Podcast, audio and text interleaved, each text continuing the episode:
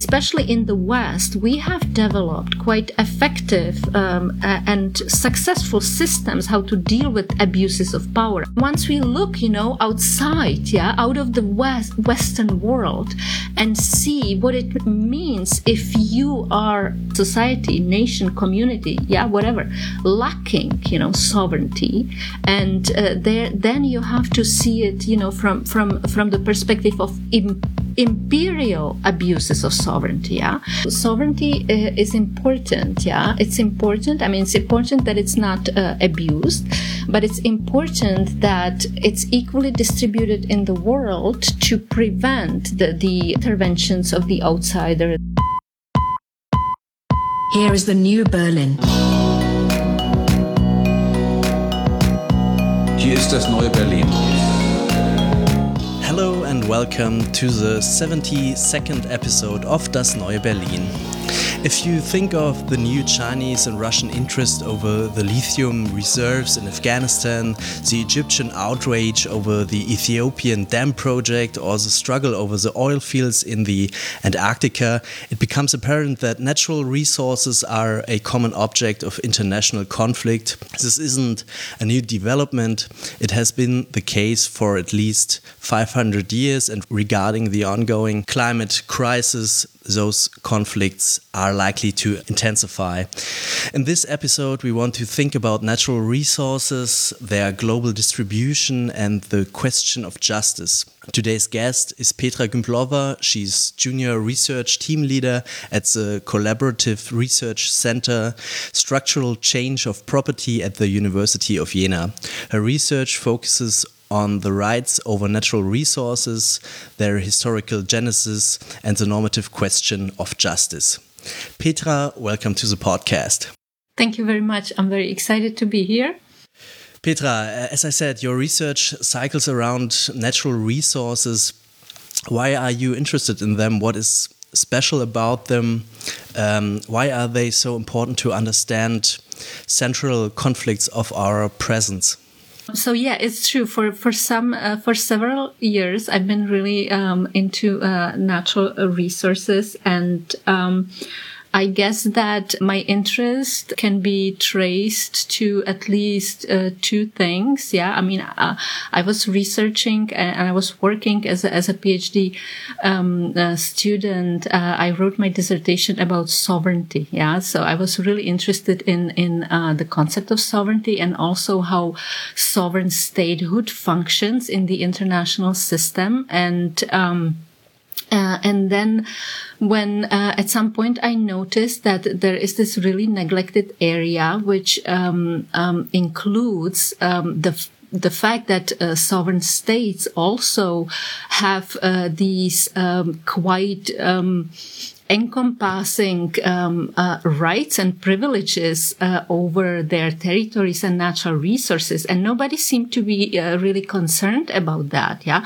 I mean, the way we speak about sovereignty is often uh, how sovereigns relate to one another in international relations, and how sovereign uh, sovereigns and, and, governments who claim sovereignty uh, then um, deal with their populations, or whether sovereignty lies with the government or with the people. Yeah. But th- this this material aspect uh, of uh, of what uh, sovereignty in contemporary world uh, implies uh, has been completely neglected. It's been completely neglected in political theory, but also in um, in in legal um, and constitutional theory. I mean, as as as you know, constitutional theory is very much concerned with how to limit sovereign power, but there is just absolutely no discourse about how to limit sovereign power over parts of geographic space, yeah, or what limits uh, rights uh, of uh, of sovereign states over natural resources. So this is this is one thing. Um, and then um, I'm I was also uh, very interested, um, and I've been really interested in in philosophy of justice, and um, in in recent years, uh, natural resources have become um, um, uh, I mean, they, they are now considered a very important uh, distributive good. In other words, philosophers really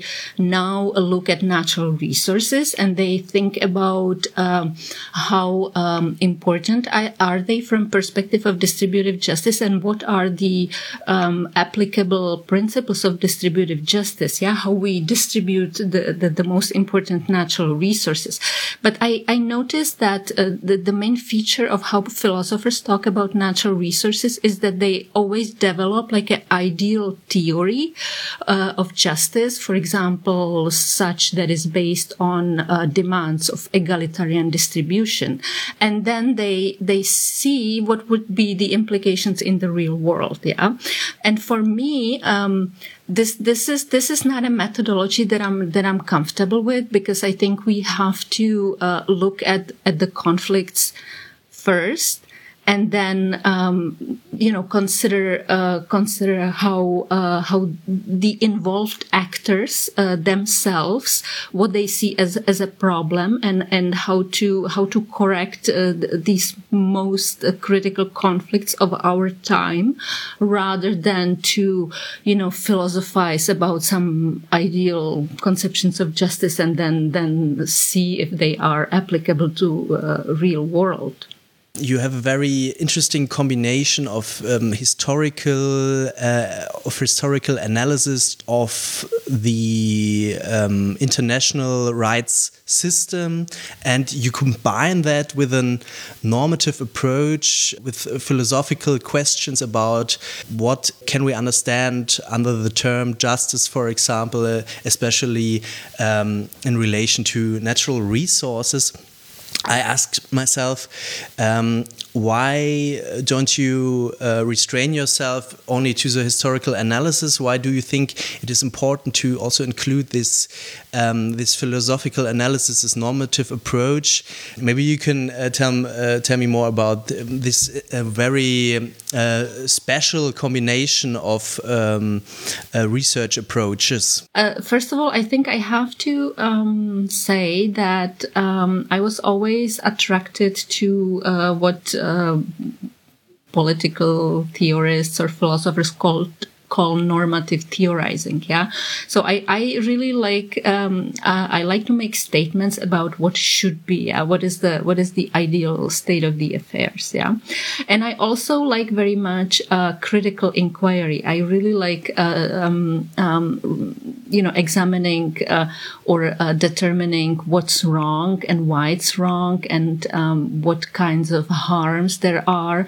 And, you know, to be naming, uh, those kinds of, um, uh, conflicts and harms, uh, or in other words, engaging in critical uh, analysis, uh, is something that um, I um, also like uh, very much. But um, um so. Um, so I think the role uh, the role of philosophy here is that um, you know it it I think it's it, it, philosophy has an important role to play to provide the kind of moral language that we need to uh, to make sense uh, of uh, what is wrong with uh, with reality. Yeah, but I think that uh, philosophy should do this uh, in ways that um, that those who are you know who are um, participating in those conflicts, those agents to whom, you know, who are parts of those conflicts, who live with the, um, all kinds of negative consequences, uh, abuses, uh, violence, and so on. Yeah, they have to be able to,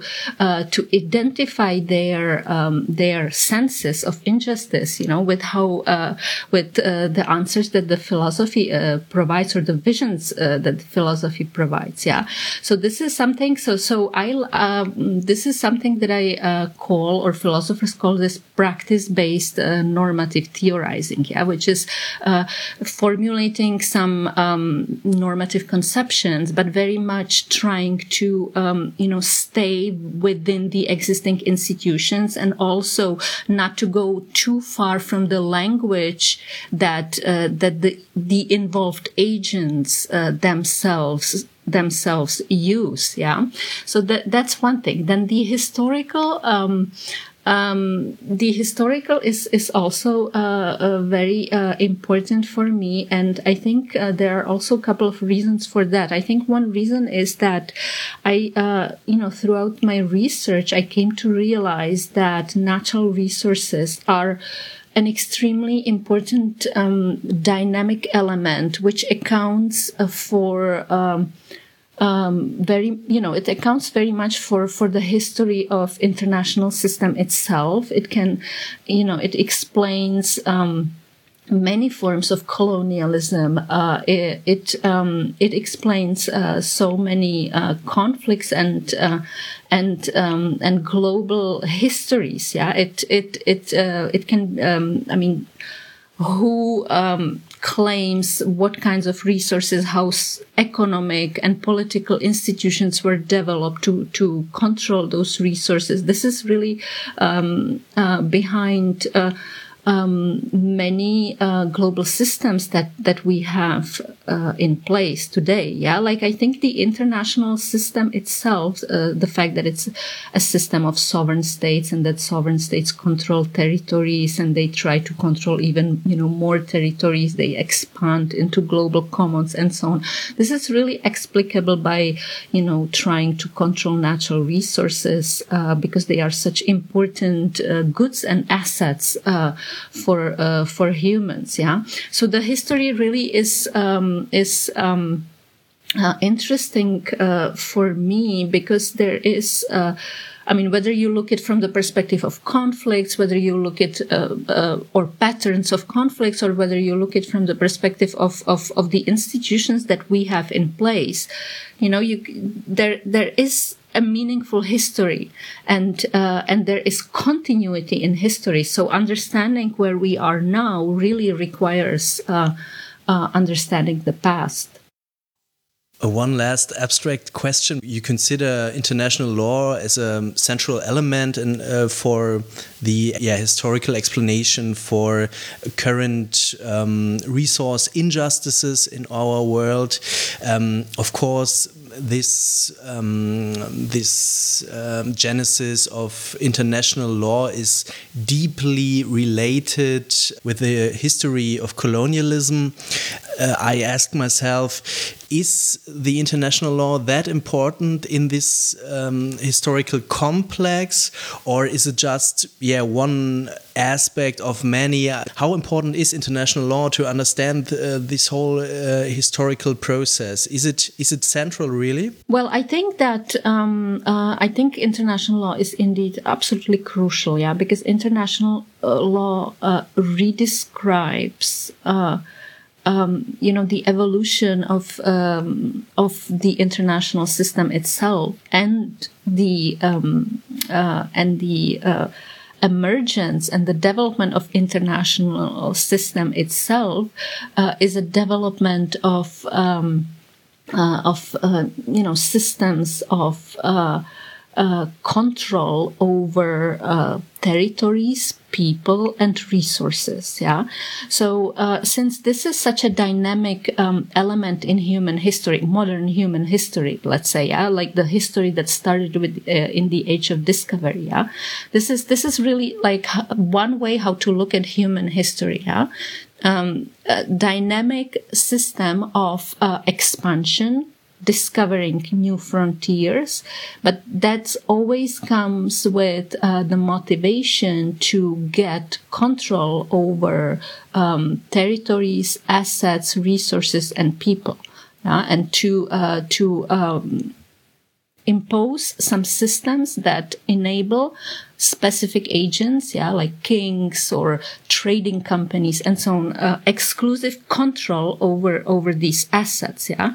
And um, so international law was developed to really, um, you know, manage those kinds of processes to make sure that those processes are uh, as um, um smooth as possible that uh, you know conflicts uh, violent conflicts and wars are avoided as far as possible. I mean of course they cannot be completely avoided but um, but since there's always conflict over who will control what kinds of assets and resources, you need certain rules of the game, yeah, that enables the game uh, to to uh, continue, yeah, and to go on. So, so uh, I think uh, international law really um, um, captures you know this this kind of uh, um, specific dynamic through which we can understand the modern history of uh, of, uh, of humans yeah?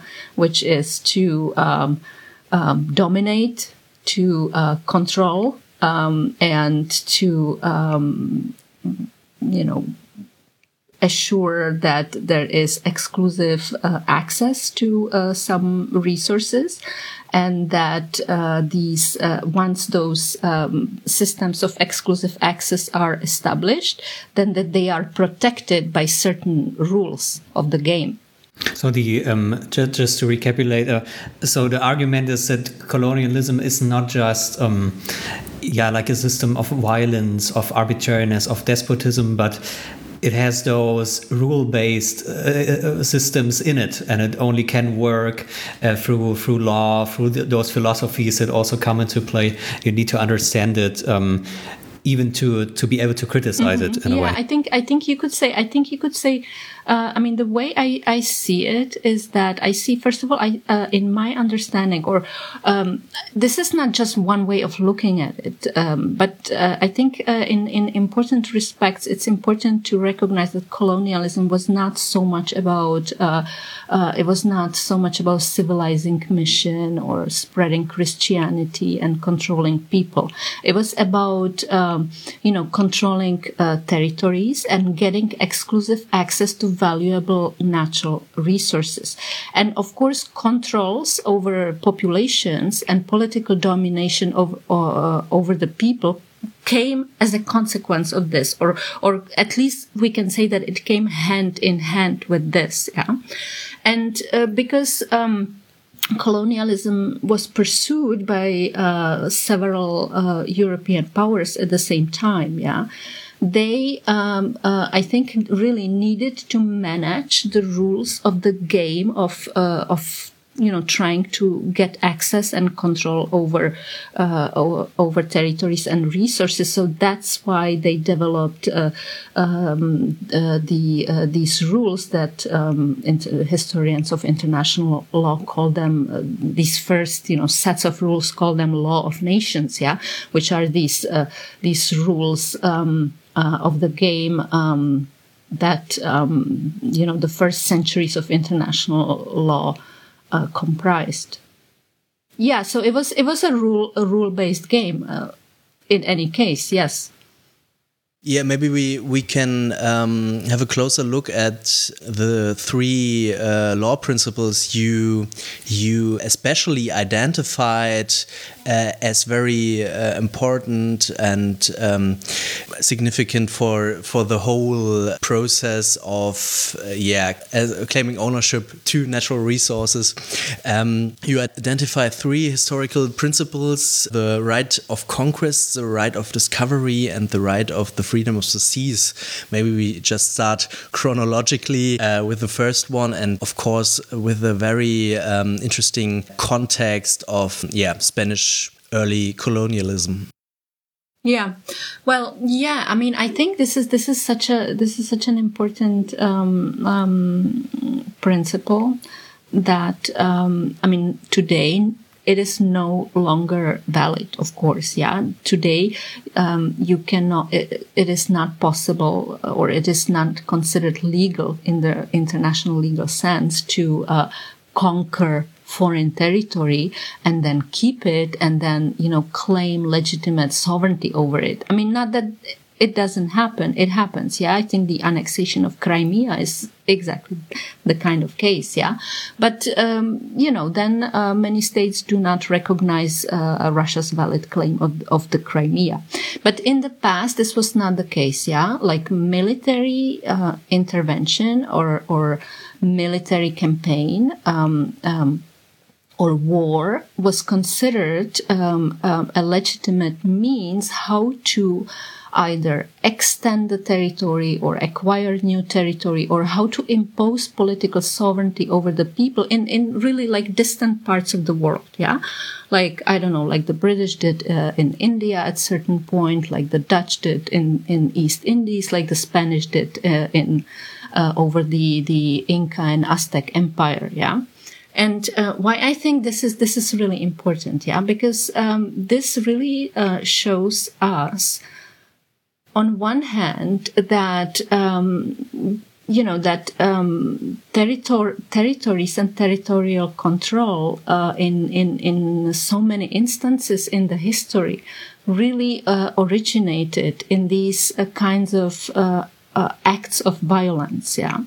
So, so I think uh, it's important uh, for us to see that, um, in general, you know, territories of sovereign states are really uh, were created throughout history by these extremely uh, you know morally arbitrary means yeah so uh, so so the fact that states even you know control specific territories like the concrete territories that states control it's you know it's it's an outcome of this extremely uh, problematic historical uh, pro- process. Uh, I think on one hand, it gives us even uh, on, on like the most basic sort of moral or philosophical level, it gives us ways how to question, um, you know, the, the, fact that, I don't know, country like uh, Democratic Republic uh, of Congo or country like United States or, you know, you name it. Yeah. The fact that such country controls specific portions of, uh, uh, of, of the surface of the earth um, and and uh, has you know claims over natural resources within it that it's really like at the very core it's a very problematic claim yeah? And it can be questioned by uh, by others and it can be questioned from some you know points of global um, justice uh, and so on yeah? But the point i wanted to uh, emphasize is that uh, the reason why um, why um, states, for the most part, you know, imposed uh, uh, or you know conquered foreign territories uh, is that uh, uh, the, the, territorial control and sovereignty over territory is, is was was the most um, efficient or effective uh, available technology that enabled uh, the sovereigns, you know, to to make a property claim over natural resources of those conquered territories. Yeah. So, so I think if we, if we look at the origin of this very, you know, specific system that we live under today. Yeah.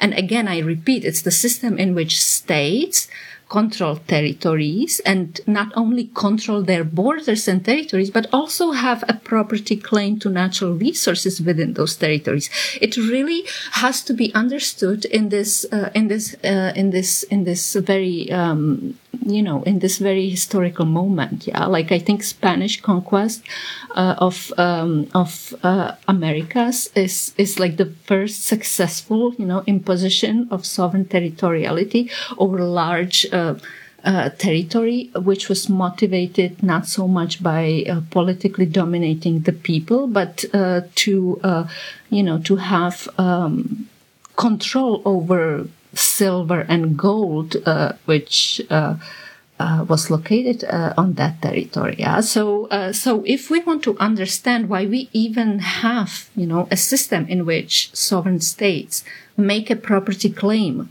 over natural resources, and and why they can treat it, you know, as as their exclusive property, why they can use it to maintain power yeah to um, to sustain to to stay in power yeah to uh, to use resources as a material resource for uh, exercising power.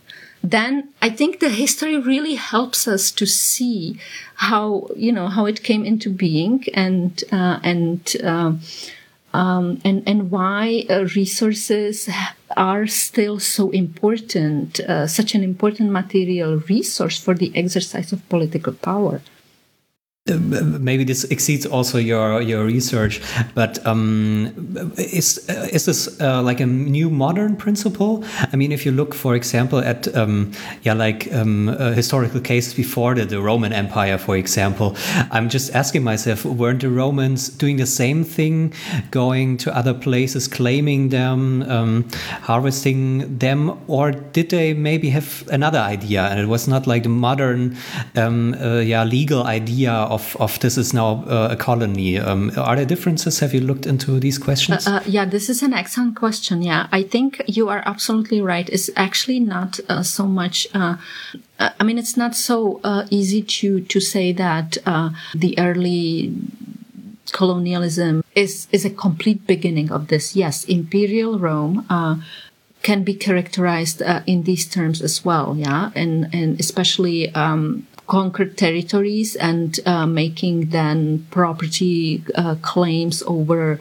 public and private property in, in conquered territories and also uh, uh, uh making claims um, uh, property claims over uh, mines um, and and and natural resources. But I think that if we really want to locate this as a rule of an international system, yeah, that that so control over territory uh, always implies um, the um, the control over resources, and that uh, other uh, others other players uh, in the game also uh, respect that. Um, uh, I think it's it makes more sense to speak about that only when when when the international modern international system emerges. I think in in the in the ancient times it's it's it's it's a bit uh, difficult to to speak about international system. Although somebody might disagree with me on this, yeah, but I think that this becoming a sort of global rule of the game. I think then we have to locate it in the um, yeah 16th century.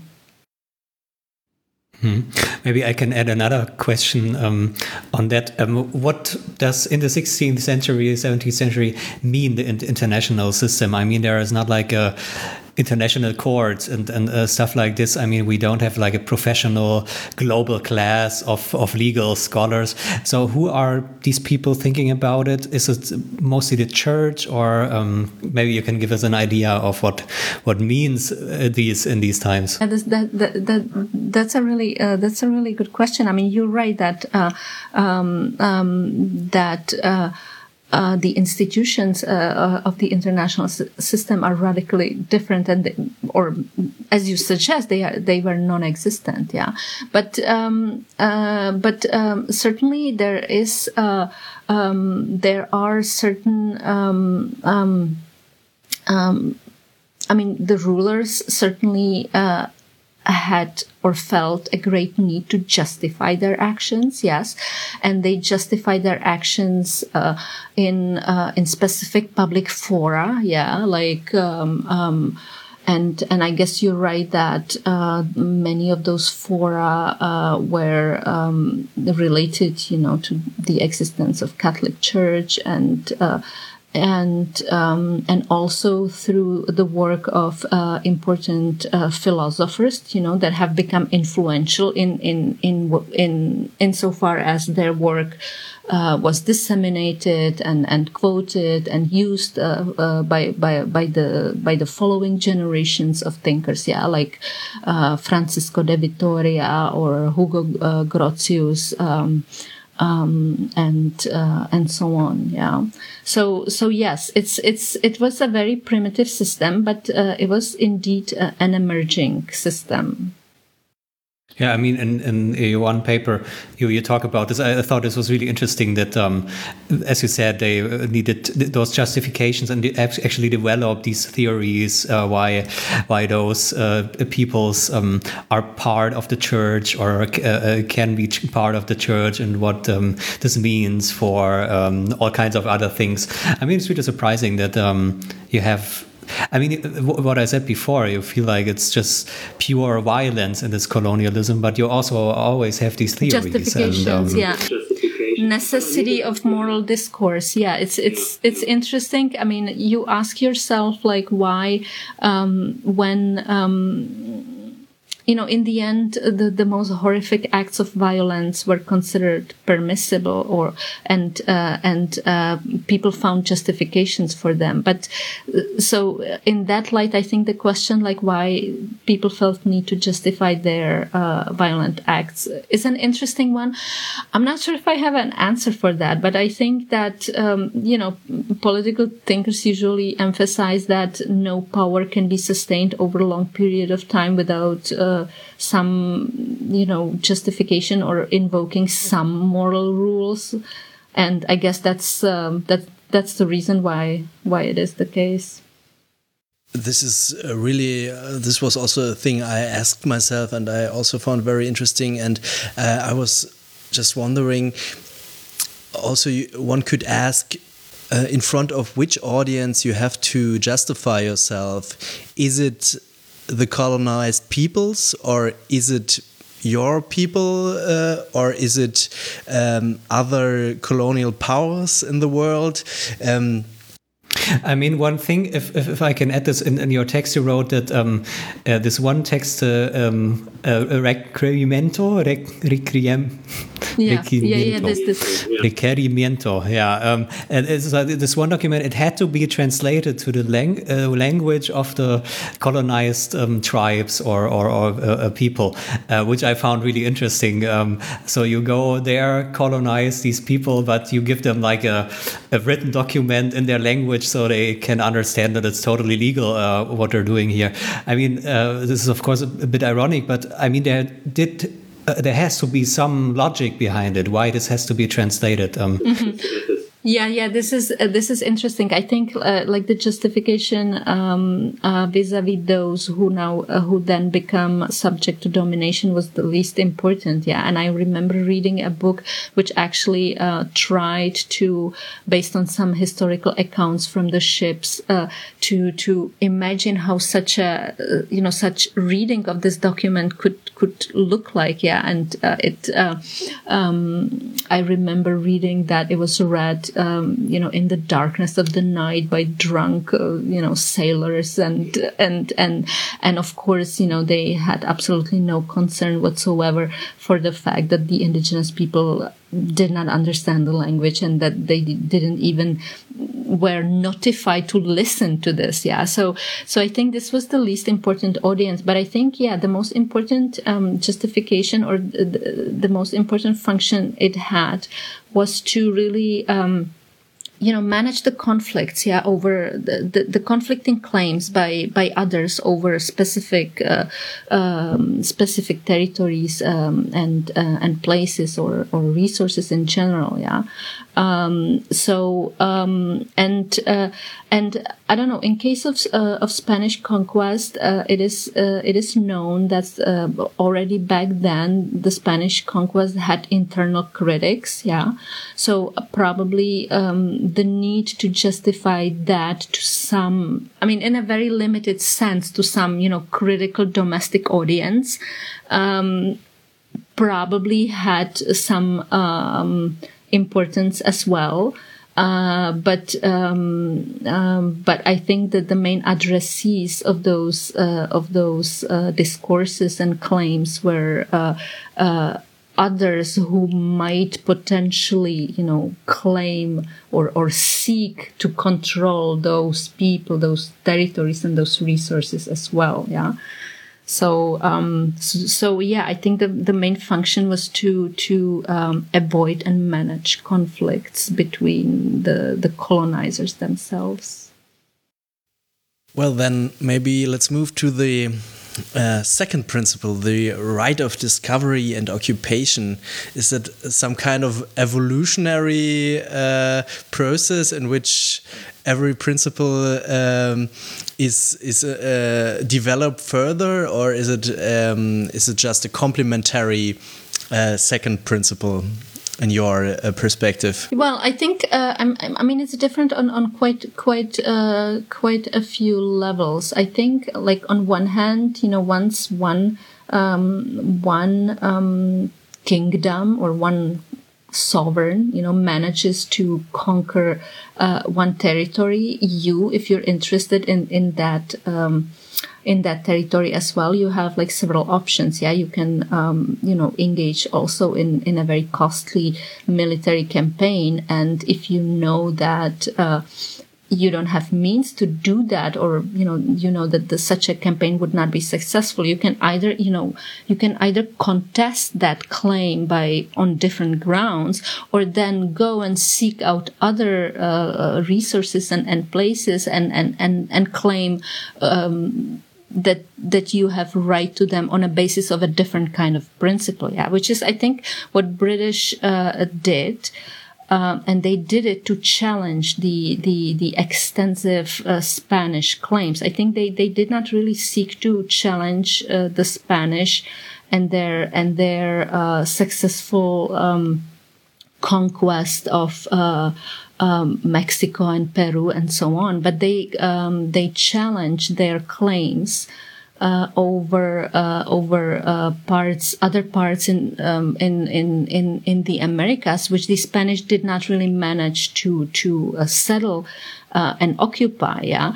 So, so the British, with this, with this principle of uh, of discovery and and and occupation, um, they um, invented a principle which basically said that if you discover something and then if you manage to successfully occupy the place and by occupying mean mean it, it, it means if you settle your people there and then the people survive there they um, they uh, and they create a successful uh, agriculture and um, you know trading systems and uh, you create uh, systems of governance then this is what establishes the um, this is what um, what um, you know establishes the legitimate claim over that uh, territory. So it was about settling controlling the land and putting the land in a productive use yeah? It's like the agricultural use of the land yeah?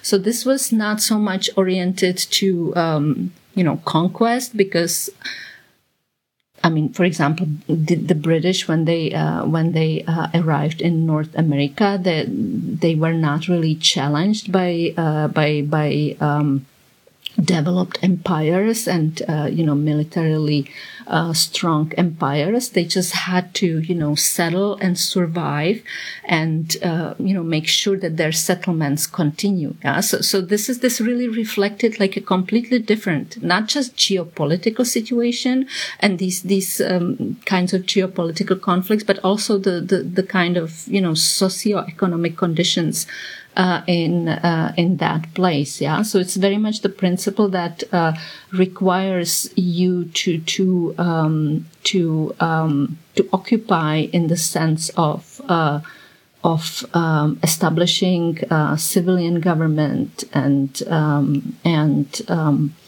um, you know producing something on, on, on the occupied land. You also mentioned John Locke, of course, as one of the main um, philosophers who who developed a, a certain legitimization of a property as um, in a in, in relation to work. I, would say uh, um, in in the sense that you have some uh, right uh, to own something if you personally worked on it, make made it uh, profitable or or or at least fruitful in a sense. And then there's this interesting uh, distinction, very also very typically colonial in a way uh, between yeah, well, Western agriculture, uh, agricultural work, and then those tribes over there in the the Americas uh, who are only doing uh, only hunt and uh, collect fruits or whatever. So like a like a very practical ideological construction in which uh, a certain kind of um, use of soil is more more civilized and more morally uh, um, worthy than other kinds of uses, uh, which perfectly then uh, fits the interests of the of the colonizers. And this is uh, I found this really really a very also very brilliant uh, construction they made up there. Mm-hmm. Yeah, yeah. No, I'm I'm glad you noticed this. I mean, I have like in all honesty, this is not out. Of, this is not uh, something that I. Uh, this is not my original reading of Locke, but. Um, in, um, but the other fact is that this is still not a mainstream reading of Locke. Yeah, I mean, I uh, um, was inspired um, uh, um, by some uh, some thinkers, most importantly Barbara Arneil, yeah, who uh, really uh, did an amazing job to. Um, um, you know, look at like how Locke was engaged personally in, in, in, in the colonial enterprise and, uh, and really how, how she read in between the lines and how, how she, um, related this concept of uh, you know common ownership of the earth uh, and and how Locke describes common ownership of the earth and then uses uh, you know here and there re- references to uh, um, how uh, Native uh, Americans um, or indigenous people of North America how how they live and how primitively they live and how unable they are to establish um, economic systems or how they are unable to put the land uh, to productive use and how they are unable to, you know, develop these, these effective systems of territorial uh, control. And that's why, you know, their land is still sort of some, some, some, you know, common. Yeah which is up for grabs for those who have, you know, who can put the land to the most productive use. Yeah, who can plant, uh, uh, who can uh, who can use it to produce uh, commodities. Yeah, basically, because this was considered the the kind of labor which justifies the imposition of private property rights yeah? So this this this this is a really important point that like not every kind of labor justifies uh, um, uh, the um, the establishment or creation of property rights but only uh, such uh, um, um, such kind of labor that produces economic or monetary value. And this is really something that a Locke I think uh, had in mind. Maybe he does not express that like so explicitly, but it is in the text. Yeah. In any case. Yeah. So he is a very important um, philosopher who, um, redescribes the process and, and provides uh, an important justification for for the foreign imposition of property rights over land, uh, land which seem to be um, seems to be completely you know waste and uh, unproductively used, and those who have um, you know systems to use it productively then can go and uh, and take it. Yeah. And this is, yeah, I mean, you know, going back to our discussion about like why this is important to look as far back in the history, I think this is really um, I think it helps us really uh, understand or gives us, um, you know, critical moral language for understanding current forms of land grabbing. Yeah, because it's very much the same. Yeah, um, the um, um I don't know corporations, agricultural, uh, uh, big agricultural business, or countries like uh, like China, you know, who who uh, go uh, and seek uh, large scale land acquisitions in countries where um, you know the governments seem unable to really you know uh, to uh, make efficient uh, commercial use of the land. Uh, you you have a third principle, and at first glance, I was a little um, not surprised, but um, I wasn't sure if I would th put this principle next to the other two because the other two are some kind of uh, legitimizations of uh, colonial land taking in a way.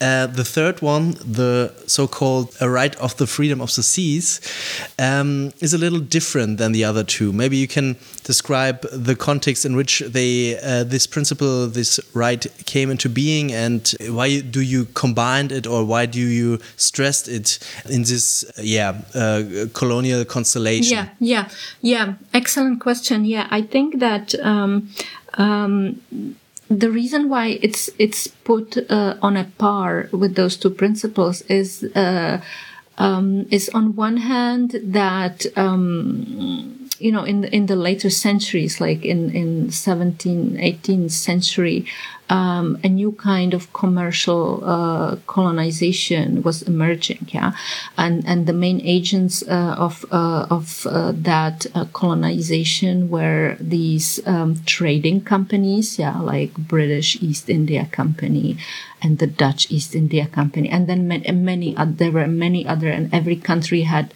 uh, its own um, trading company, and and these and um, so this is this is a this is a form of commercial uh, colonization that uh, consisted in um, controlling um, the, the, the flow of specific goods, yeah, and uh, an imposition of trading monopolies on on local trade traders. In other words, simply you know trying to control trade with valuable goods in in certain uh, places, yeah.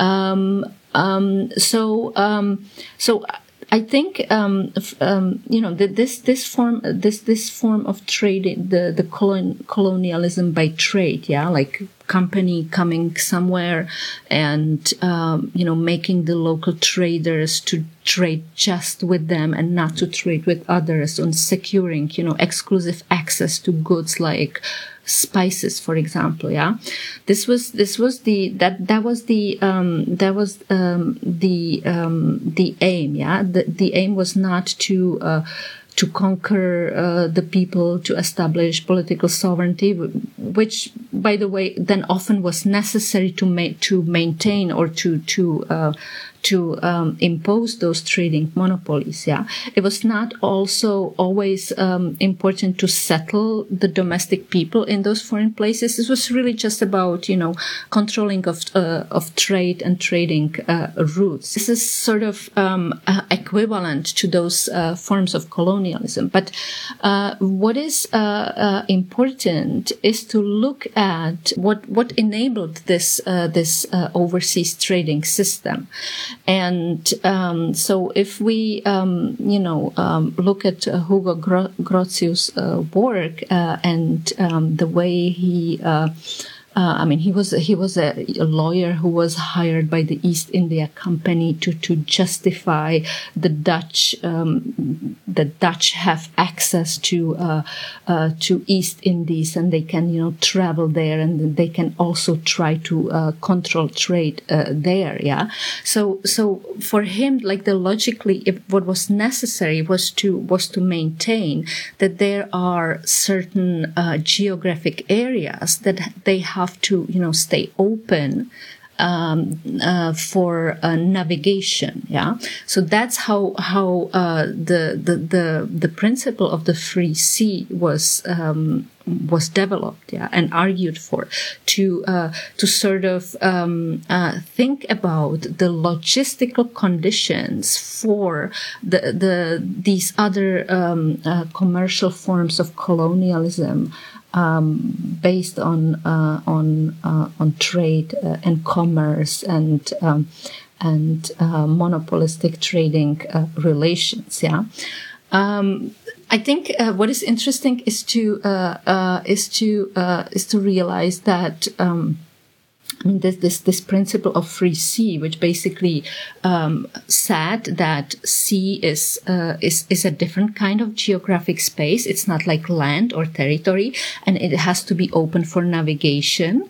Yeah, it, it cannot be enclosed by, by territorial rights. It cannot be enclosed by private property rights. It, it really has to be like the open space of competition where everybody has access and then everybody on using that uh, open global common space, yeah, can use to then, you know, compete uh, here and there for, for the control of resources.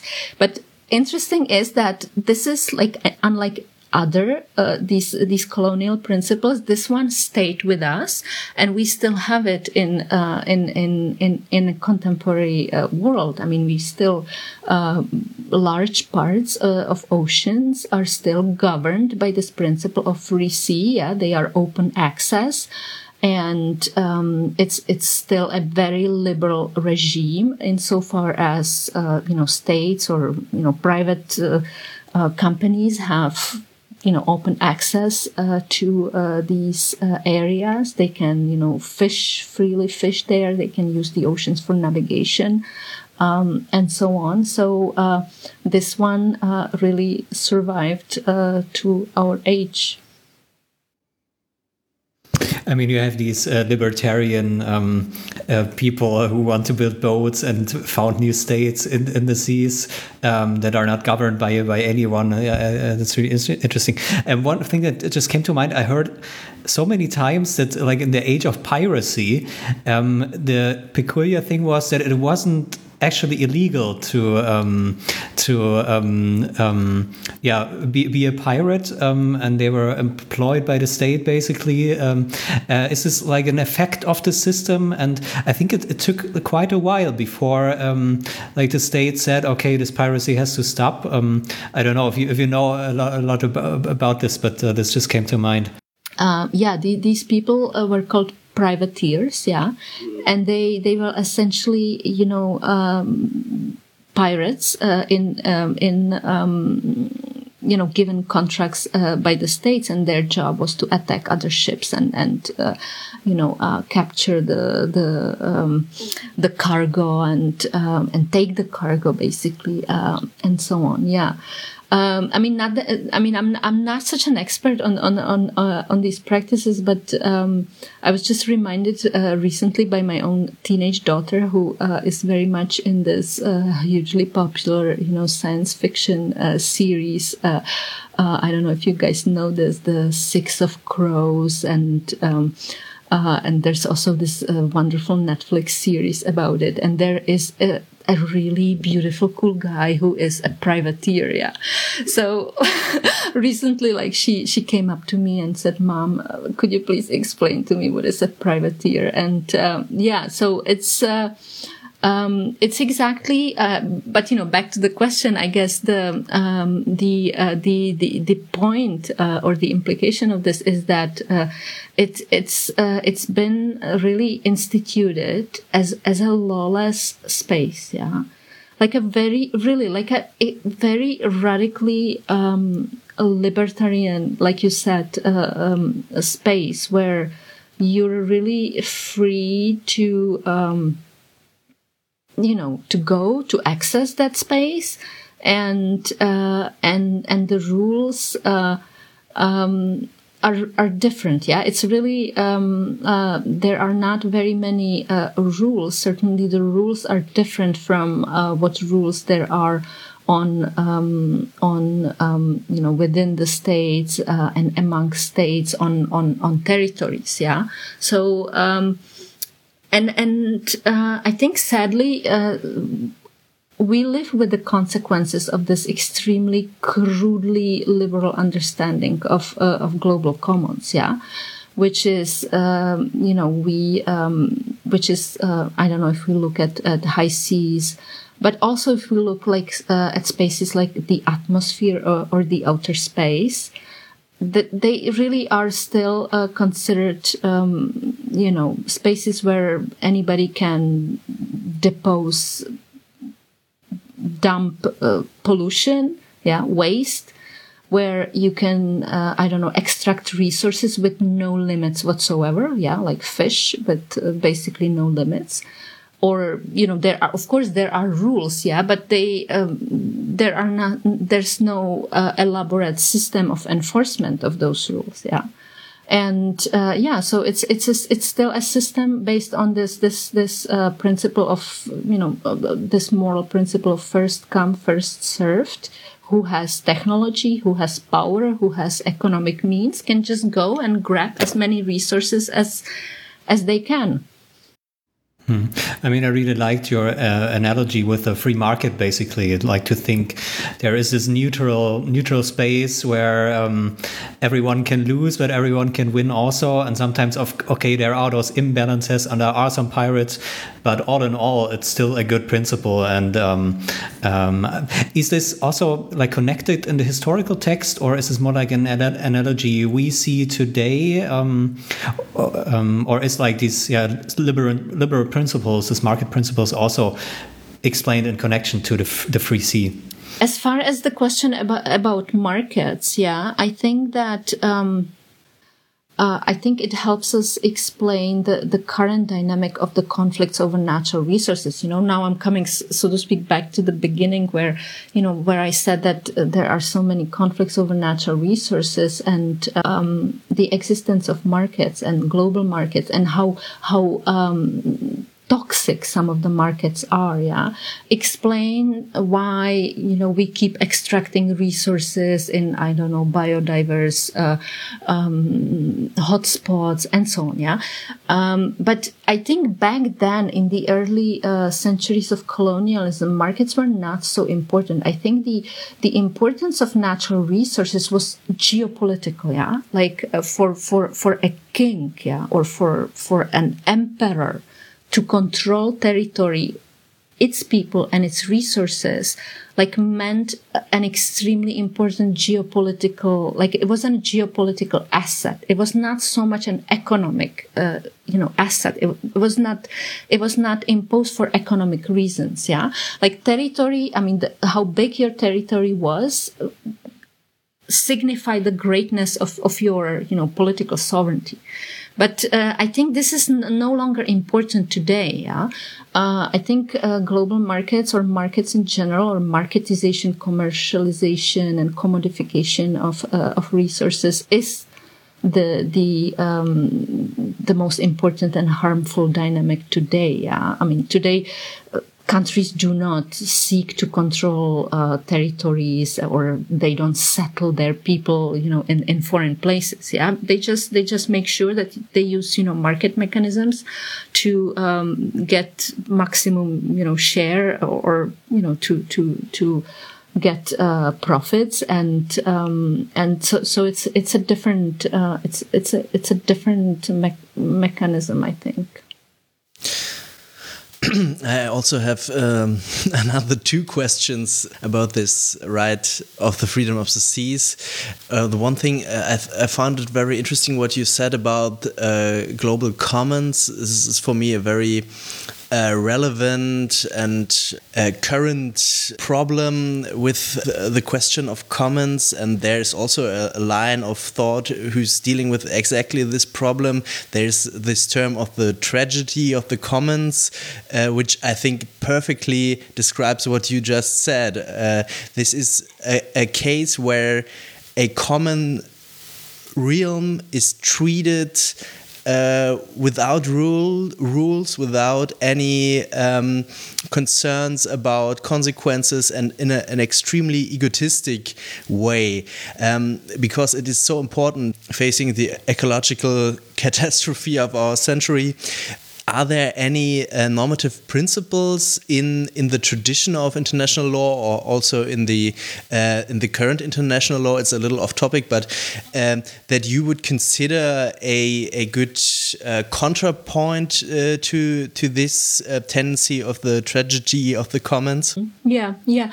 No, no, no. It's um, um, that that that is not like off topic at all because like on uh, not only this is like what I'm currently you know working on so it speaks very much to my the most um, you know uh, actual uh, research. But it's also you know very much about uh, um, you know, natural resources and justice in general, and the conflicts and how we think about, you know, whom re- whom resources belong and who should uh, use them, and for what purposes, who should control them, and what um, uh, how should benefits be distributed, and uh, what uh, if somebody has power to control resources, whether we should judge that power, um, I don't know, for example, on the basis of how politically legitimate or democratic the power is. So all these questions are relevant for global commons as well. Yeah, I think that um, um, just to answer your question, like first of all, I would like to say that tragedy of the commons is is, is uh, I mean, there has been a lot of criticism about about this this concept, but I think it does apply to global commons, and I've been using using it myself uh, very much. It really uh, explains, uh, redescribes what happens in global commons. That, that there are uh, actors, agents who really pursue their um, um, short-term economic interests. They are unable to agree on rules of the game, and they are unable to um, uh, to um, maintain or, or to respect the rules that they uh, agree upon. And there's always someone who free rides, uh, someone who ignores the rules, uh, and uh, and there is uh, absolutely no um, um, like higher authority who has um, power to enforce those rules. So so yeah, it it does. Um, um, it's it's it's a plausible descriptive device to describe what happens with uh, uh, emissions, uh, what happens with fishing, uh, and so on. Yeah, um, but um, whether there are some um, uh, alternatives available or some other uh, inventions, let's say in international law concerning the the, the resources which are either you know located in in in in in in domains which states simply do not control, or um, resources which might, you know might be located on on sovereign territories but our intuitive understanding simply says the wait these are really like globally important assets yeah? Like for example like rainforests and biodiversity is a good example yeah? So i think um, uh, in all fairness um, it uh, has to be said that international law has developed quite a few uh, uh um, principles um, uh, and i would name uh, at least one which uh, I think is is really um, quite um, revolutionary, let's say. Um, and that is the, the, principle of common heritage of mankind, yeah, which uh, is a principle that um, um, uh, implies that certain resources are a collective uh, property of all mankind, yeah, and it means that uh, it cannot be just those who uh, are economically or technologically advanced. Those cannot simply go and extract those resources and and uh, use them. Yeah, if they um, do so, they have to comply with uh, international rules, and they have to make sure that uh, the benefits or the resources themselves or the monetary benefits that these resources generate really are, are globally redistributed. Yeah. And this is, this system actually, um, is meant to work quite well. I mean, it's applied most efficiently on seabed minerals. Yeah. Like, uh, like these are small potato like, uh, uh, substances that um, you can find them on, on, on the deep seabed, seabed which no country has uh, you know control over or cannot really legitimately uh, claim. Yeah. Uh, and there's a very elaborate international system uh, with institutions and uh, international seabed authority, which has quite a few, you know, um, agencies, uh, and it's uh, it's it's it has a mining code. It it's it has developed a system of you know how licenses are allocated and how profits are redistributed and so on. I mean, the, the, the mining on the seabed does not occur yet but it might in a very near future. So we have a system that uh, at least partially will make sure that these resources are somehow, you know, there for the benefit of all. Yeah. I mean, how, how effectively this will be implemented, that remains to be seen. Yeah. But I think the fact that uh, humans were even able, yeah, to, to, to just to agree that certain important economic assets might be, you know, collective ownership of, of mankind. It's, it's, it's actually quite, uh, innovative given you know the long history of uh, of um, trying to uh, secure exclusive control and access yeah which is i think is like the dominating uh, dynamic you know principle in in in modern human history yeah i mean there are there are also other um, other principles that are a bit less um, observed or uh, they don't have such a sophisticated rules system. Yeah, like for example, um, the um, the ban on uh, on on uh, whaling, for example. Yeah, which um, now uh, seems to be collapsing because Japan decided to um, um, to hunt uh, whales again after decades of not doing so officially. Yeah. Um, then uh, I think also sort of the, the continuous um, attempts to find out uh, a global system of uh, cutting emissions and you know find uh, an agreement on uh, on limiting um, greenhouse gas emissions. I mean, depending on how you look at it, but um, I think certainly um, the fact that the last uh, attempt to um, to have uh, the global agreement on on on how to uh, mitigate or limit climate change, which now has seems to have like a universal, you know, participation that all countries committed to uh, reducing the emissions. This is also something quite uh, unprecedented. Yeah, I mean, you can say this is not enough, and I agree, but uh, still, like from the perspective of how international cooperation and how international law has worked over the centuries, I think this is this is um, at least from that perspective, it's a milestone.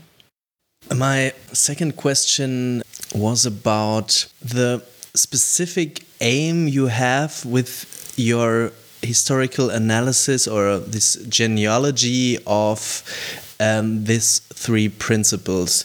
Because it, it seems a little paradoxical uh, on the one hand you you want to use international law in a way also as a moral resource to to extract some uh, basic principles and to find a conception of justice that is implicit in our uh, current international law system. On the other hand, you when I uh, understand you correctly, try here and this with this uh, genealogy to to show in a way the the dirty roots of uh, of many of our uh, of very influential um, laws and rights.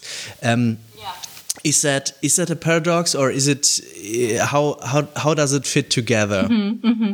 yeah yeah that, that that's a very challenging question that's a very uh, that's that's a very good question i uh, i think that um, um, i have to answer um, uh, on one hand by saying that um, I mean international law first of all is is is a is a hugely incoherent system yeah?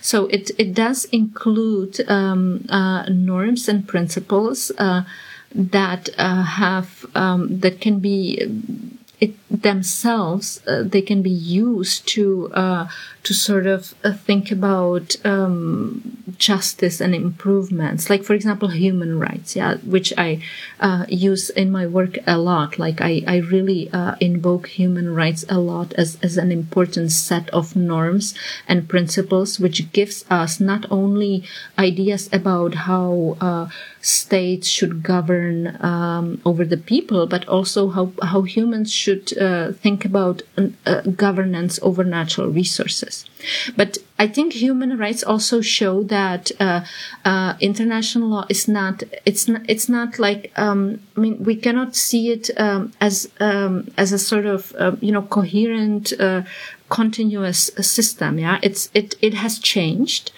um, and what what uh, what um, main norms and principles uh, um, the early law of nations um, involved, and then then the the positive international law of the 19th century and the current international law. There are you know profound differences. Uh, and uh, I think, especially after World, World War II, international law has undergone a profound transformation, and it now rests on principles which were completely, which were not there before. Yeah, like prohibition of aggression, uh, the fact that every state, uh, whatever the state is, uh, is equally sovereign and has equal set set of rights. Uh, the fact that human rights are now considered to be um, obligatory for our countries, uh, and so on. Yeah. So, so, so, but this was introduced only recently, and, uh, and so, so the change is not only uh, concerning the kinds of rules and norms international law now um, um, includes, but also how they are made. Yeah, they are made in um, United Nations, which is like universally inclusive organization. Every state is a member. Yeah, so um, so the rules can be potentially made in quite uh, you know democratic manner. Actually, yeah, but in um, uh, um, ensuring um, you know large uh, participation and deliberation. This is not how international law was made before. I mean, international law was made was was like like we talked about. Yeah, international law merely redescribed the interests of the powerful, and um, you know what happened to to be established as a uh, as as a rule of the game yeah and then and and it then it became international law yeah but this is now how it works today. Yeah? International law uh, is created differently, and it it it does um, uh, include um, uh, principles um, of justice. Yeah. Um, and also distributed justice, like the, for example, the common heritage of mankind principle that I mentioned, uh, which was uh, um, um, created uh, or introduced in 1960s and it was made uh, it was made part of the United Nations Convention of the Law of the Seas of the seas in 1980s yeah so it's very new yeah. So that, that's that's that's how i would explain the paradox. Okay well, maybe we can focus uh, in the last part a little more on yeah the positive aspects you can find in current national interna uh, international law and your complex um, idea of a of a certain kind of justice over natural resources that you develop. I think in combination of the right to self determination and on the other hand human rights especially the first one, the right to self determination. I think we have to explain first uh, what does that uh, really imply uh, and in which uh, historical context it came into being? That's a very important question because I think it also uh, goes back to what I have said uh, at the very beginning about what kind of you know normative philosophy I'm interested in in pursuing. Yeah, I'm gonna try to explain that really uh, shortly, which uh, I always fail. I think. Uh, but let me see. Yeah, so you know we discussed like the the the design and the contour, contours of the colonial system, and if I just just in one sentence yeah i think the essence of the colonial system was that it justified um, um, that only selected sovereign states or or or their you know trading uh, companies yeah can um, um can um, impose rights uh, over natural resources in foreign places yeah so, uh, so this was basically the essence of the colonial system from the perspective of not just, you know, control or domination over people, but co- uh, control over resources. Yeah. That you, um, um, um, impose, uh, property rights, uh, over resources in distant places. Yeah.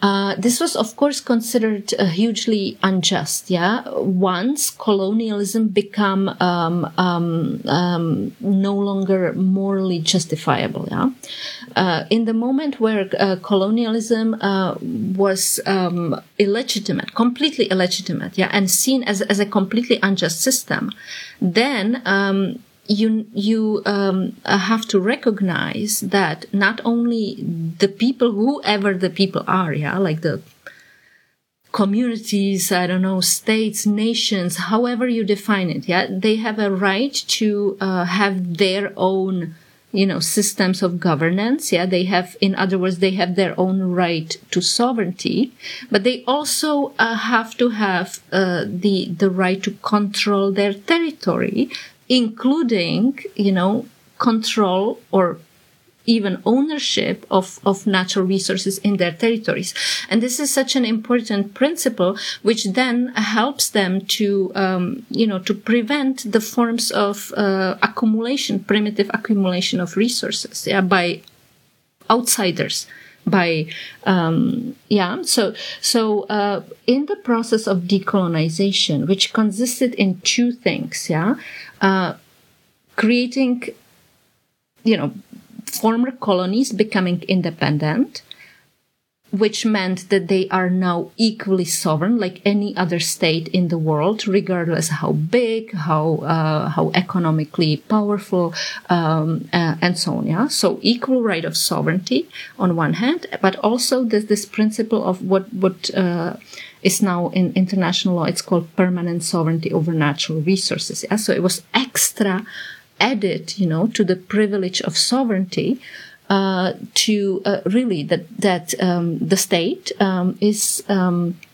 uh, is uh, you know has the the ultimate jurisdiction over uh, natural resources, and uh, basically like the the the ownership right uh, over uh, natural resources. So it came hand in hand with this principle of self determination, which was in the process of decolonization. It was like invoked as the ultimate moral principle. Yeah, like the colonized communities, entities, they have a right to self determination. Yeah, they cannot be colonized. Yeah.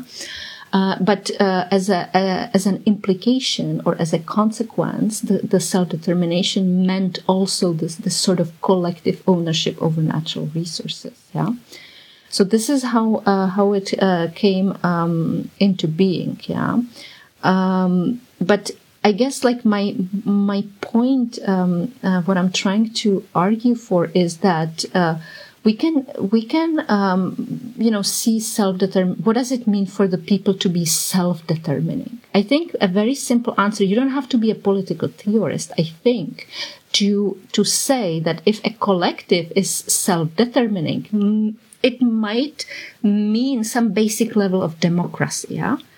Um, some basic level of um, I don't know, participation, some, some, some, you know, basic uh, civil liberties and political rights, uh, and so on. Yeah.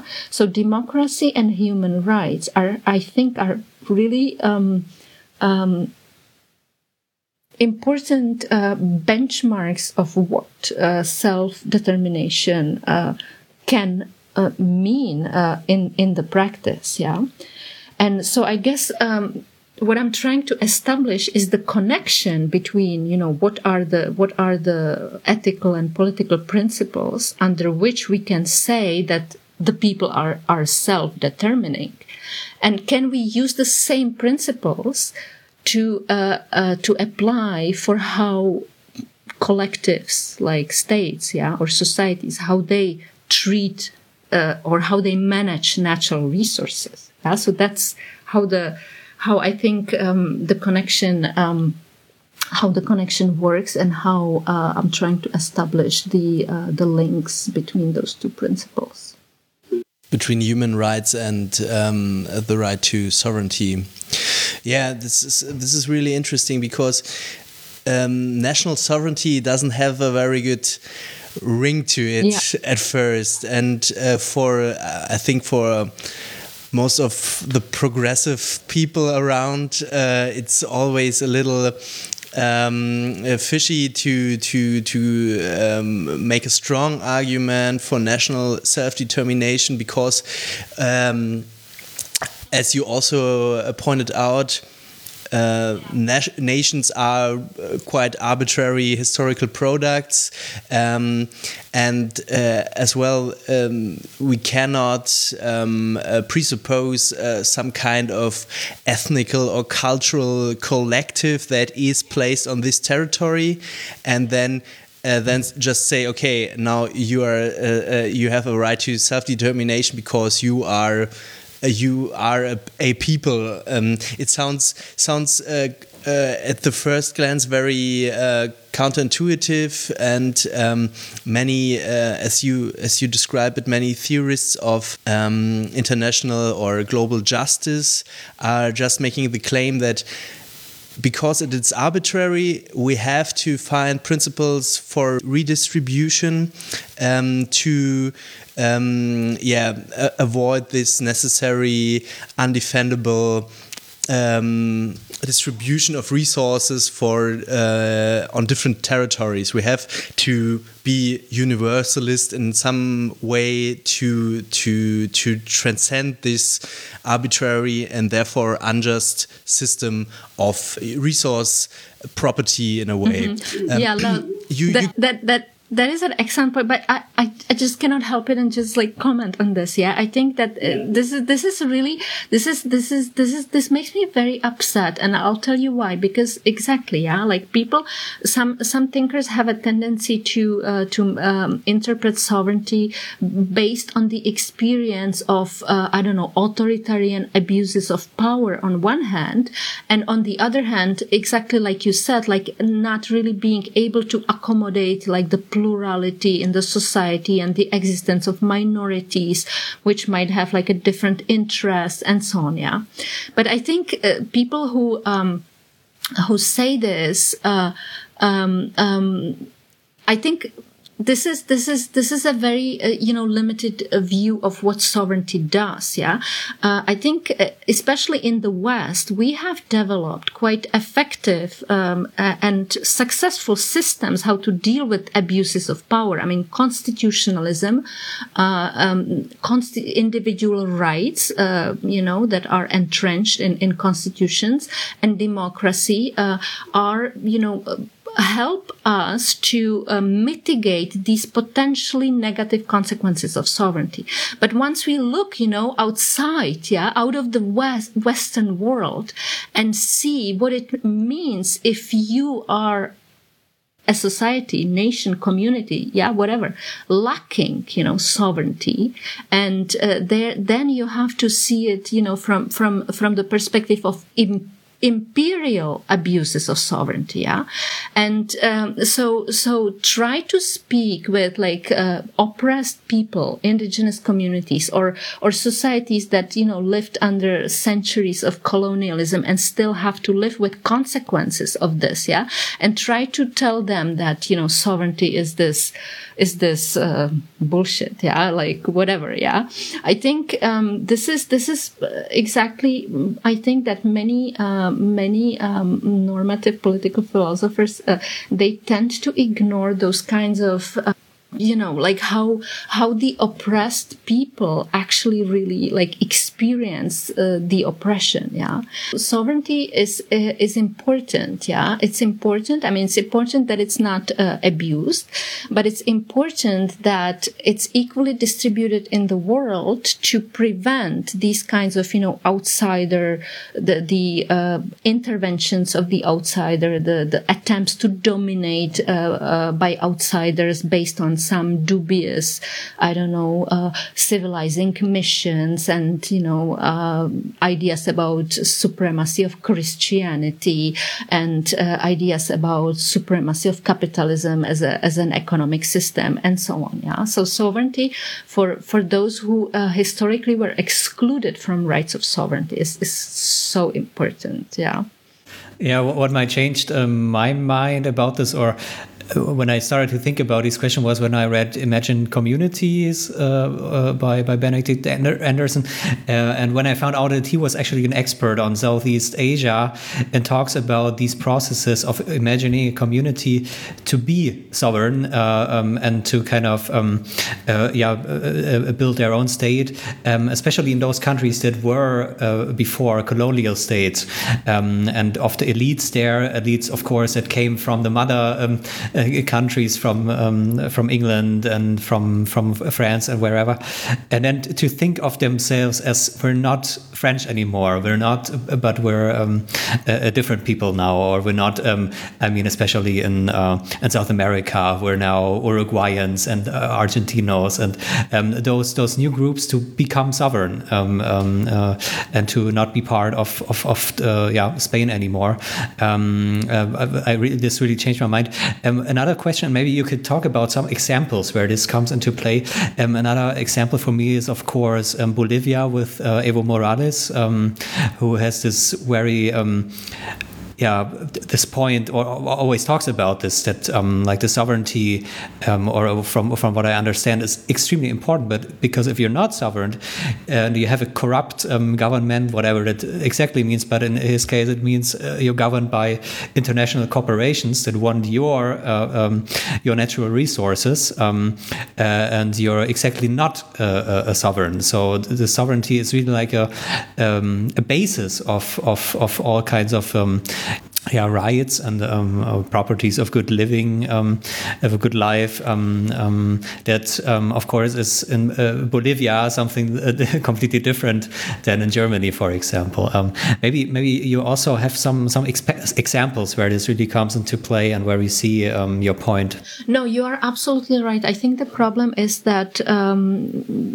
you know, in in like the post-colonial sovereignty also was uh, very um, prone to become the kind of sovereignty that we don't want to have. Yeah like you have like a despotic uh, authoritarian uh, government or some military junta that really um, you know captures the power and then abuses uh, the the sovereignty privilege to um, get control over natural resources uh, and and um, I don't know sell them and and and uh, um, use them really like as as if it were private uh, ownership. I mean, there are countless cases, yeah, that people discuss. Usually, uh, this is captured uh, um, uh, partially by by the research into the so-called resource curse, yeah, which is uh, a phenomenon described um, um a phenomenon which describes that countries that uh, have um, um, a lot of valuable natural resources and whose uh,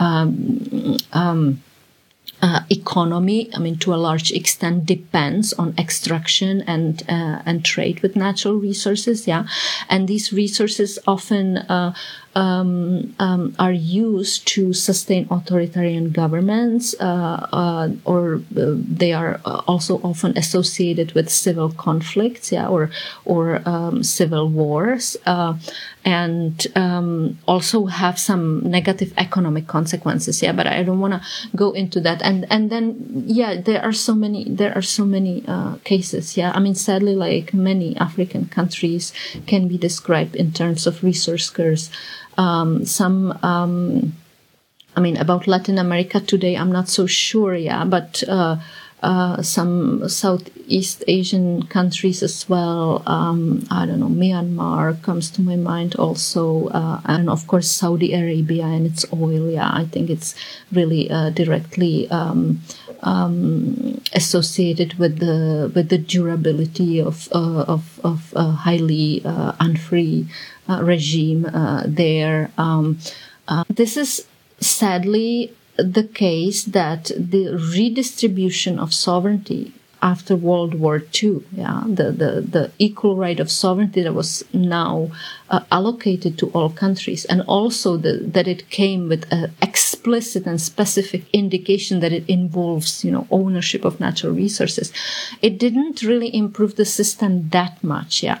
And so all the more it is important to subject the, the sovereignty to continuous critique, yeah, and and to think about uh, what makes the exercise of sovereignty um, just yeah what what uh, uh, under what conditions can we say that sovereignty serves uh, justice yeah? And what are the criteria that we use to judge it and uh, and how we uh, identify the abuses of sovereignty yeah?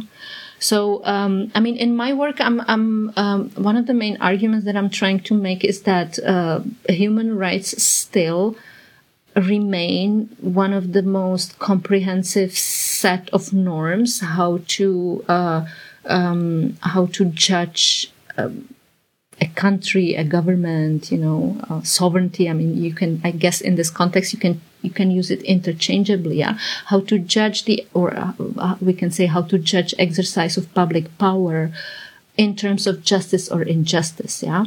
But I think human rights have to be understood in a very broad sense. Yeah. It's not just about, uh, uh, liberal, uh, understanding that there has to be, um, uh, basic, uh, political rights and civil liberties in place, but it also has a lot to do with, uh, distributive implications that human rights have. Yeah.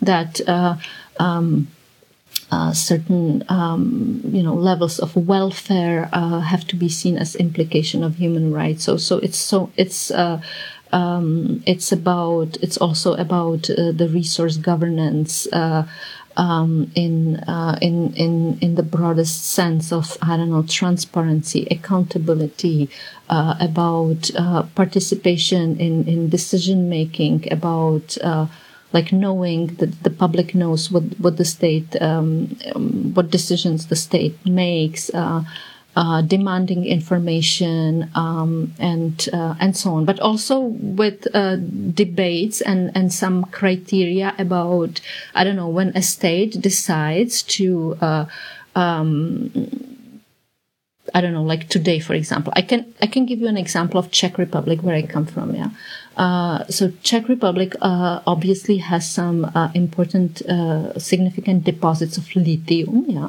this this highly you know valued mineral today, so important for green transformation and, and so on. Yeah, um, and um, so uh, so how it's a question about like how how do we make sure that um, you know the the the decision about extraction the kind of deal that Czech Republic will strike with some extractive company because Czech Republic does not have like a technology to to to uh, to extract such uh, such uh, uh mineral.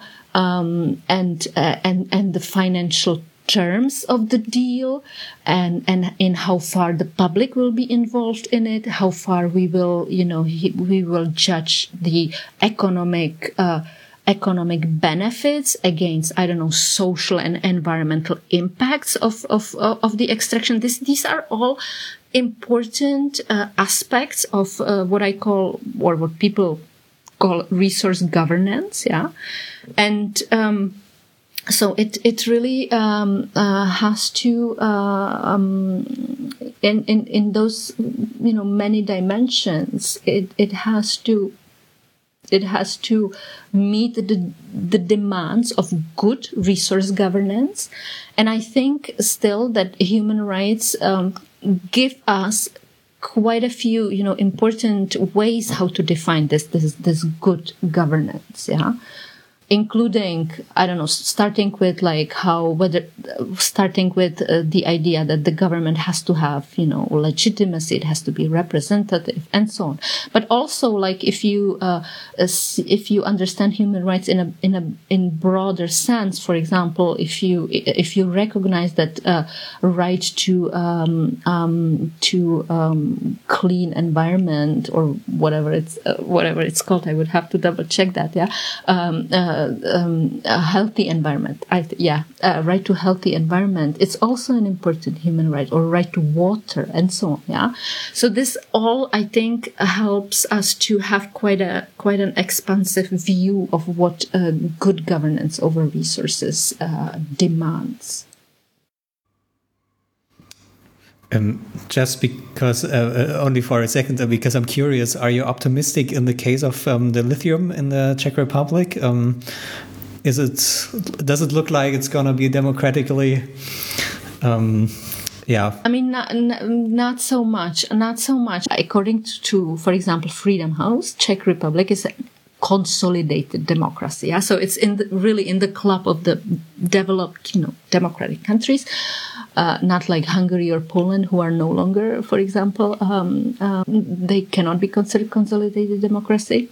Democracy. So it's it's it's a it's a really like. Uh, close to perfect, you know, democratic country, uh, and yet um, these kinds of um, uh, these kinds of uh, decisions and these kinds of uh, um, um, you know aspects are not really like I think the the, the, the systems of uh, of good governance are not there. Yeah, if oh, if if only, for example, I think that um, the contract that the government would have to make with uh, some foreign uh, company, yeah, the, the, the foreign investment deal, yeah, I think um, that wouldn't be um, accessible to uh, public assessment. That's just one example. Yeah, this is. Um, I mean, reasons why this is the case. Uh, uh, I would have to look into that. But I think that um, uh, we still, you know, have even in democratic countries, we still have a long way to go to fully democratize uh, resource governance, um, and we're not we're not really there yet in his classical work uh, about the capitalist world system, Immanuel Wallerstein described uh, the world's economy, but also the different kinds of statehood, of sovereignty, of um, economic development in a in a really relational and integrated system in which a less sovereign statehood of a state in the economic periphery of the world is not just uh, yeah coincidence or historical product but also functional for a um, specific role in the um, yeah capitalist world system um, and many aspects of uh, what we described in um, today's podcast is yeah somehow also mentioned in this very uh, comprehensive economic uh, theory of Wallerstein. I wanted to ask if you see if you see um, any uh, possibilities to, yeah to bring together this more economic perspective with your um, yeah I'd say more legal um, perspective on um, international law.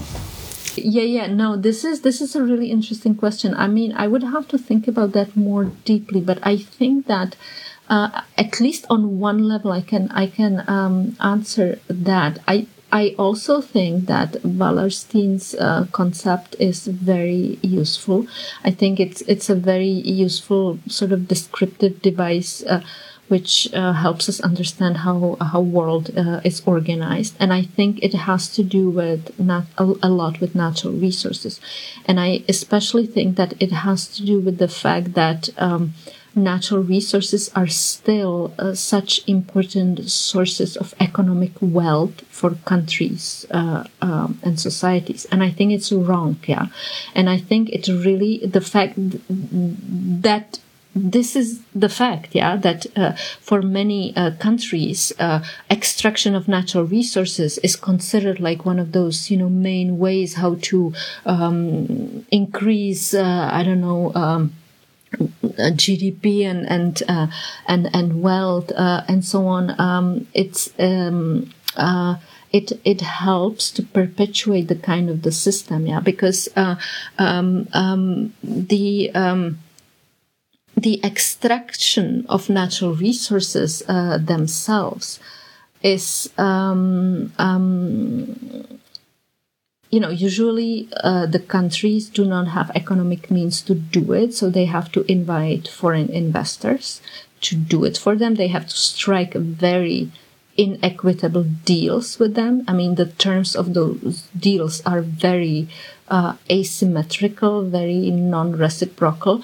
Uh, it means that the countries are subject to very restrictive uh, uh arbitration, international arbitration system, and you know all kinds of like you know global commercial rules uh, of the game uh, and so on. Yeah, but it's a system that pretty much means that once you once you are a country that does not have you know enough technology and and, and means to to um, extract resources, then to process the resources, and then to produce something out of these resources, yeah, then the resources will have to be taken, extracted by someone else, taken also somewhere else, and then something else is, something is produced from those resources also somewhere else, yeah. So this is why, you know, this is why uh, there, this is, this explains why there are so many poor countries um, um, uh, that are otherwise extremely rich uh, in uh, natural resources, like the like is uh, the case of so many uh, African countries, yeah, because they they have to rely on on uh, on those semi peripheries or or, or the the centers, yeah, to to take the value. Um, you know, and, and bring the value somewhere else. Yeah. Um, so I think, um, I think the the complexity of uh, of uh, of these systems of extraction of natural resources, yeah, the fact that you have someone the extraction and and the and the and the like the money and investment and then and then something has to be produced like I don't know if you have lithium, it's just you know like produce a battery out of a lithium then requires capital and technology. And if you don't have it then like what what what what is your lithium for? Yeah you have to sell it yeah? And and so it means that somebody else will create value out of it yeah? So so this this the the fact that we uh, to to such a large extent rely on natural resources especially minerals oil and so on yeah i think helps to um, uh, maintain the the this this this uh, system of center, semi-periphery, and periphery. Yeah? And I think so. One of the one of the most uh, important reforms I think is for states, nations, societies, really, like to to to think about uh, creating economic wealth by other you know by other means not relying on extraction of natural resources which is uh, environmentally harmful. It's um, it is uh, extremely uh, bad for climate change. Uh, it's socially harmful. Uh, it just mostly. In most cases, it just does not really even generate any economic wealth for the countries. Yeah. So, so yeah, I do find that useful, and I think that uh, in the context of uh, systems of uh, processing and extraction of natural resources, it makes a lot of sense. There's this classical argument of Hannah Arendt in which she claims that human rights are powerless or impotent as long as they are not enforced by a by a state um, and that de facto there's there uh, there's just one human right the right to be part of a political community who enforces and reinstates um, those human rights. What what changed since Hannah Arendt's critique of the human rights? Um, is uh, the critique still valid, or um, do we have to um, think differently of, about human rights today? She made she made a very um, uh, important point and I think um, part of her critique of human rights is, uh, to some extent, or to a large extent, uh, I'm afraid, uh, still um, applicable to how uh, human rights work. Yeah, I mean, she she basically said, uh, I mean, it's wonderful that we invented the international legal system of human rights, where every single individual holds a human rights, but we still uh, um, we didn't uh, invent like a global system of enforcement of those human rights, and and the so the um, the enforcement of human rights really still uh, only depends on on on willingness uh, of states. Yeah, so so this is a fundamental weakness. But on the other hand, like uh, this was, you know, this was critique she made in the fifties, yeah, and and uh, um, um, so it's been almost uh, i don't know 60 70 years uh, since and uh, human rights system um, has expanded enormously um, uh, i think you know we can make all kinds of judgments about human rights. Yeah, we can judge their effectiveness, we can judge their like progress or lack of progress. Uh, we can uh, judge uh, how um, you know effective they are and what what all kinds of uh, areas they impact. Yeah, so so again, it's it's it's such a complexity, yeah, and it's e- it's difficult to say um, to, to characterize the whole human rights uh, system with just one word. Like for example, it's just really difficult to say whether it's um, effective, yeah, because we would have to um, really um, uh, have um, a really like detailed uh, analysis of uh, which human rights and and and what does it mean to be effective uh, uh, and so on. But but i think we can still agree yeah, despite the fact that it's so hard to simply like just to simply characterize how how um, um, how human rights work in in in global world yeah. We can still agree that uh, they are more influential than they were before that uh, we do have some limited, um, you know, systems of uh, um, enforcement. Yeah, we have courts, we have uh, we have regional systems of human rights. Like, for example, the Inter-American system of human rights is quite um, impressive in in how it protects uh, human rights uh, uh, in in in the region. It it made uh, significant progress on the protection of indigenous rights, yeah, and uh, abuses of state power um, um, and the violation of indigenous um, rights in, in in Latin America. we have um, we have now human rights to some extent, you know, they are part of the global, you know, trading.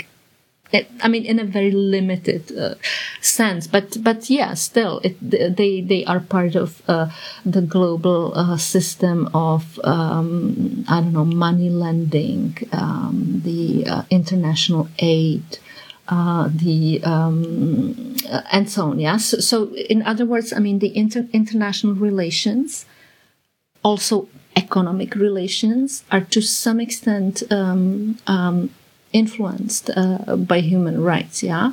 So uh, I don't know. Just to give you an uh, give you an example. Yeah. And under Obama. Um, the Obama administration adopted um, this um, this Dodd Frank Act, which uh, basically um, was aimed to uh, limit at least, yeah, or, or prohibit trade with um, uh, with these uh, blood commodities, yeah. So, so it was based. This was based on the on on on the judgment on on the human rights judgments. Yes, like uh, in the sense that the most um, most egregious, most um, uh, most serious uh, violations of human rights uh, are reason enough, you know, for example, not to engage in in, in trading relations with. Um, with some uh, some commercial partners, for example, yeah, um, I think this is also something uh, that uh, the, the, the current uh, Lieferkettengesetz uh, in Germany is also trying to achieve. Yeah, to to just uh, be more sensitive to human rights violations and to uh, to um, um, limit yeah uh, commercial relations with um, countries or, or, or, commercial partners uh, where um, you know the human rights, the most basic human rights, are just not uh, secured. Yeah, so there are these uh, you know different. Um, imperfect, very imperfect, and very inconsistent. I I I uh, I admit, yeah, ways of um, um, how uh, rights are are made effective. Yeah, not just by um, not just by um, that they are enforced, not just by governments uh, in the sense that they protect uh, human rights of their citizens, but also that uh, that countries care about human rights of others. Yeah, and and they try to eliminate the the, the most um, serious human rights violations from uh, from the world politics in the broadest sense of the term, yeah, from economic relations, from diplomatic uh, relations uh, and so on. Yeah. So, so I think that, like the world is really um, a different place than uh, what Hannah uh, Arendt saw. Um, I mean, I, I will leave it leave open to how uh, how much progress this is. I mean, I, I certainly think that there is some progress.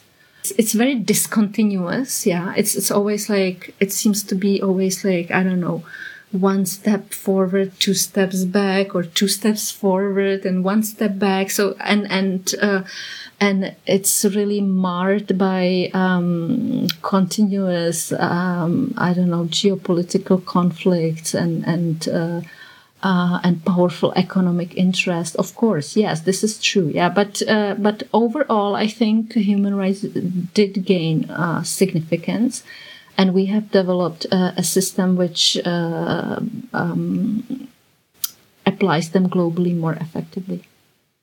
Hmm. What I really admire is like starting uh, um, either way, how you decide if it's progress or not, to get into the details and uh, to, to, as you said in the beginning, to start from what is happening, um, not from those principles and then looking uh, where are they, but what are the institutions? How do they work? How could they work better? Um, I think we also we have to bring like a scholar on this development of the human rights just from a historical perspective on the podcast. Um, I think this is uh, extremely important. And there are so many areas you have to look and then and like make sort of separate assessment for for different areas. Like, for example, there are scholars who say, if you want to know about uh, human rights and their impact, why don't you, for example, examine the language that the oppressed groups in the world use? Yeah, like what language do they use to uh, to you know to um, to uh, fight against whatever exploitation? You know, domination, um, um, injustice, dispossession, uh, uh, and so on and so on. Yeah.